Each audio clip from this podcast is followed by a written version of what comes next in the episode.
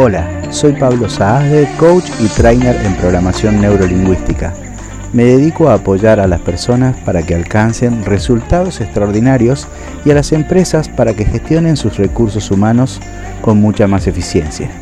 He creado este podcast para compartir técnicas y herramientas de programación neurolingüística y de coaching para apoyar a todas aquellas personas que estén buscando desarrollo personal y profesional. Si te interesa todo lo relacionado con la gestión emocional, el desarrollo personal, el cuidado de la salud mental y emocional, como también la del cuerpo, en estos episodios vas a encontrar valiosas herramientas y conceptos que te van a servir para aplicarlos en tu propia vida. Comencemos.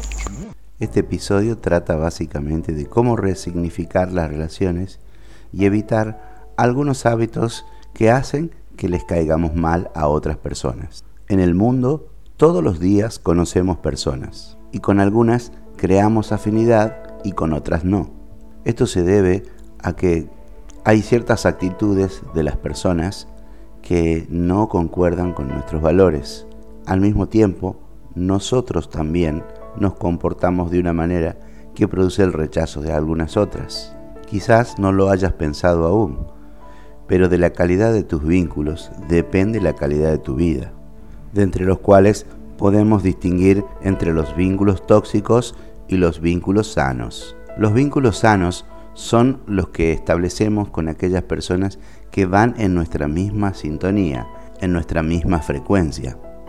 Son aquellas personas a las cuales nos encanta frecuentar y ver, las que nos entusiasman y nos dan ganas de contarles nuestros proyectos y nuestras cuestiones de vida. Mientras que con los vínculos tóxicos nos pasa todo lo contrario. Son personas criticonas, son personas quejosas que siempre encuentran un motivo para quejarse o estar mal, o que siempre le encuentran la dificultad a alguna oportunidad. Son muchas cosas que a veces sin darnos cuenta nosotros también lo hacemos. Una de las cosas que hacen que caigamos mal es la soberbia. La persona soberbia es aquella que tiene una personalidad poco flexible, tiene una postura de sábelo todo, a la cual no le sorprende nada, con lo cual el cinismo es lo que la gobierna. El cinismo es el estado de ánimo que no te permite confiar en nadie y por lo tanto nuestra mirada está siempre sobre nosotros mismos y no nos permite dar crédito a los demás. Ese sentido de estar por encima de los demás produce una disparidad que no nos permite acercarnos a los demás. Hay pequeños gestos, pequeños actos que hacemos que no nos damos cuenta, pero que muchas veces impactan en los demás.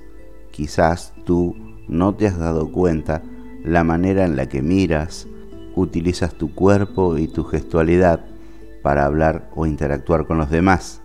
Y esos gestos pueden ser decodificados por los otros como una actitud de soberbia.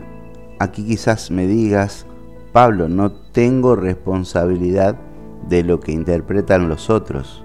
Es cierto, no la tienes, pero sí tienes responsabilidad de revisar cómo estás utilizando la comunicación para que los demás reciban el mensaje correcto.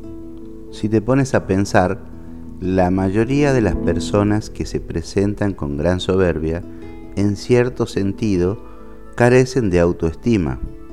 Y la soberbia es una manera de enmascarar esa mirada baja que tiene sobre sí mismo.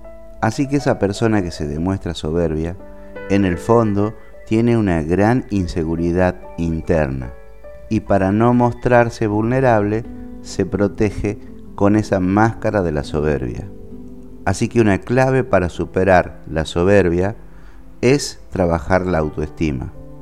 Otra es saber interpretar el mundo de los demás. Y por último, trabajar la humildad.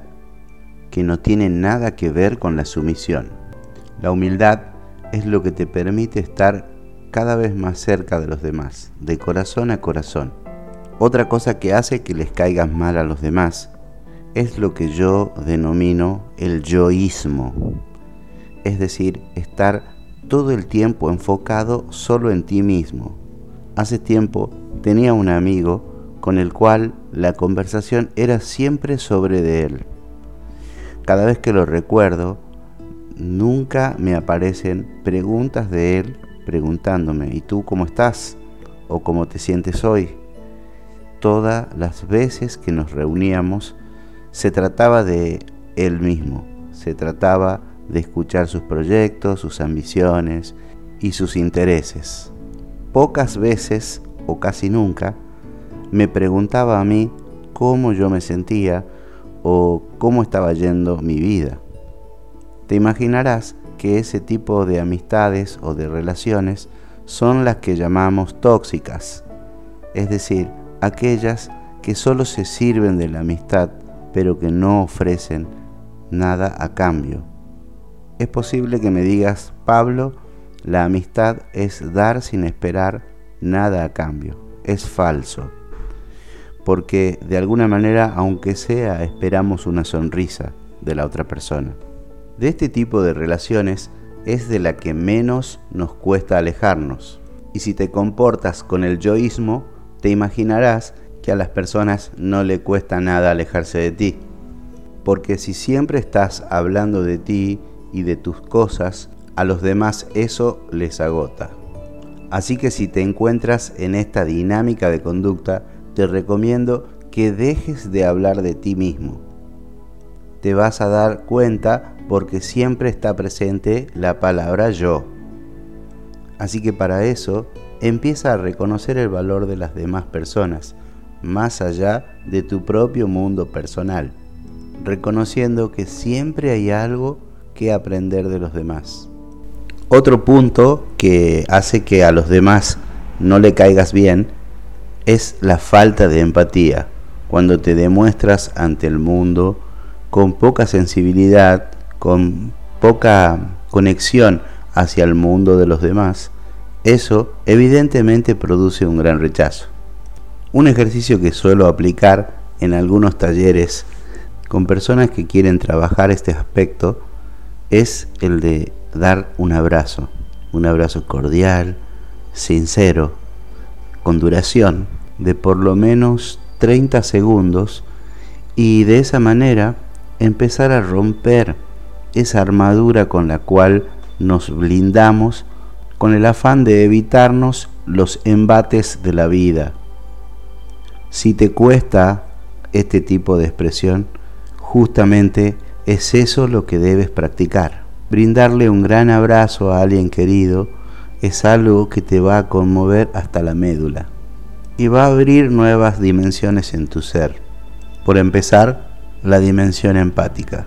Otra cosa que le cae mal a las personas es el sábelo todo, aquel que vivió las experiencias que otra persona le está contando, aquel que sabe de todos los temas y se presenta ante todo como un sábelo todo. Así que si esto te está pasando, date cuenta que probablemente estás buscando todo el tiempo la aprobación.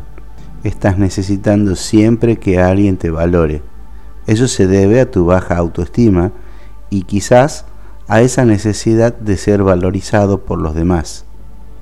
Para cambiar eso es importante que primero te valores a ti misma. Porque al pararte en la postura del sábelo todo, inconscientemente estás buscando llamar la atención y hacer que todos te tengan en el centro de sus pensamientos. Lo cual probablemente suceda, pero no para lo que tú estás esperando. Otra cosa que la gente detesta es una persona envidiosa. Si estás constantemente comparándote con los demás, con lo que tiene, con lo que hace, con su aspecto, y lo expresas verbalmente, lo más probable es que te estés mostrando como una persona envidiosa. Las personas envidiosas suelen estar comparándose todo el tiempo y critican a otras sin siquiera conocerlas. Un envidioso no es aquel que desea poseer o lograr cosas que otros lograron, es aquel que en verdad no quiere que alguien más lo logre.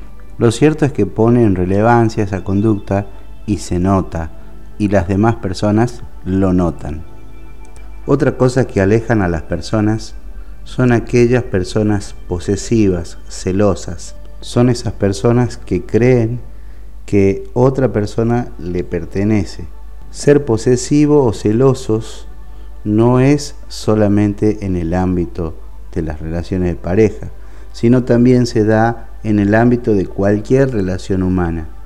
Cuando yo creo que el otro me pertenece y que solo debe hacer lo que a mí me gusta o lo que yo quiero para mí, me convierte en una persona controladora. El control es una forma de manipulación, es una forma de dominación hacia los demás.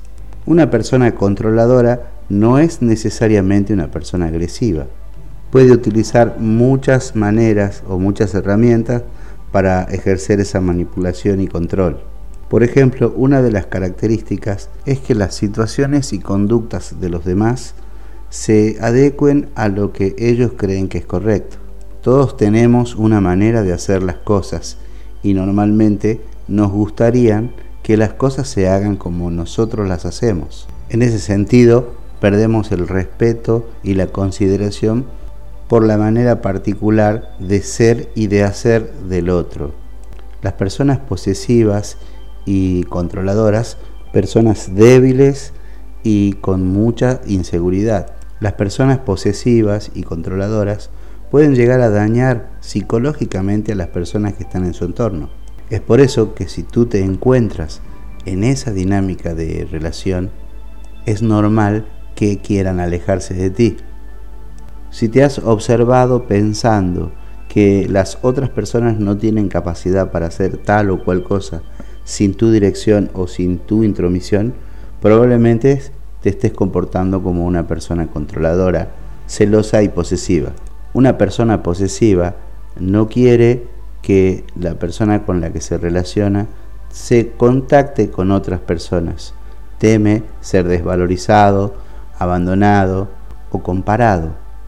Así que vigila estas conductas, porque sin duda te alejarán de las personas, te pondrán cada vez más distante y lo peor de todo es que quizás no te enteres por qué y presupongas cosas. Es muy importante prestar atención a lo que ocurre en nuestro alrededor. A veces las personas se alejan y no nos dicen cuál es el motivo de su distanciamiento. Y nosotros suponemos que habita en ellos la equivocación. Es porque a lo mejor hemos caído en lo que se conoce en la ceguera de atención, es decir, prestar atención a nuestros propios intereses y nada más. Hasta aquí hemos llegado con este episodio.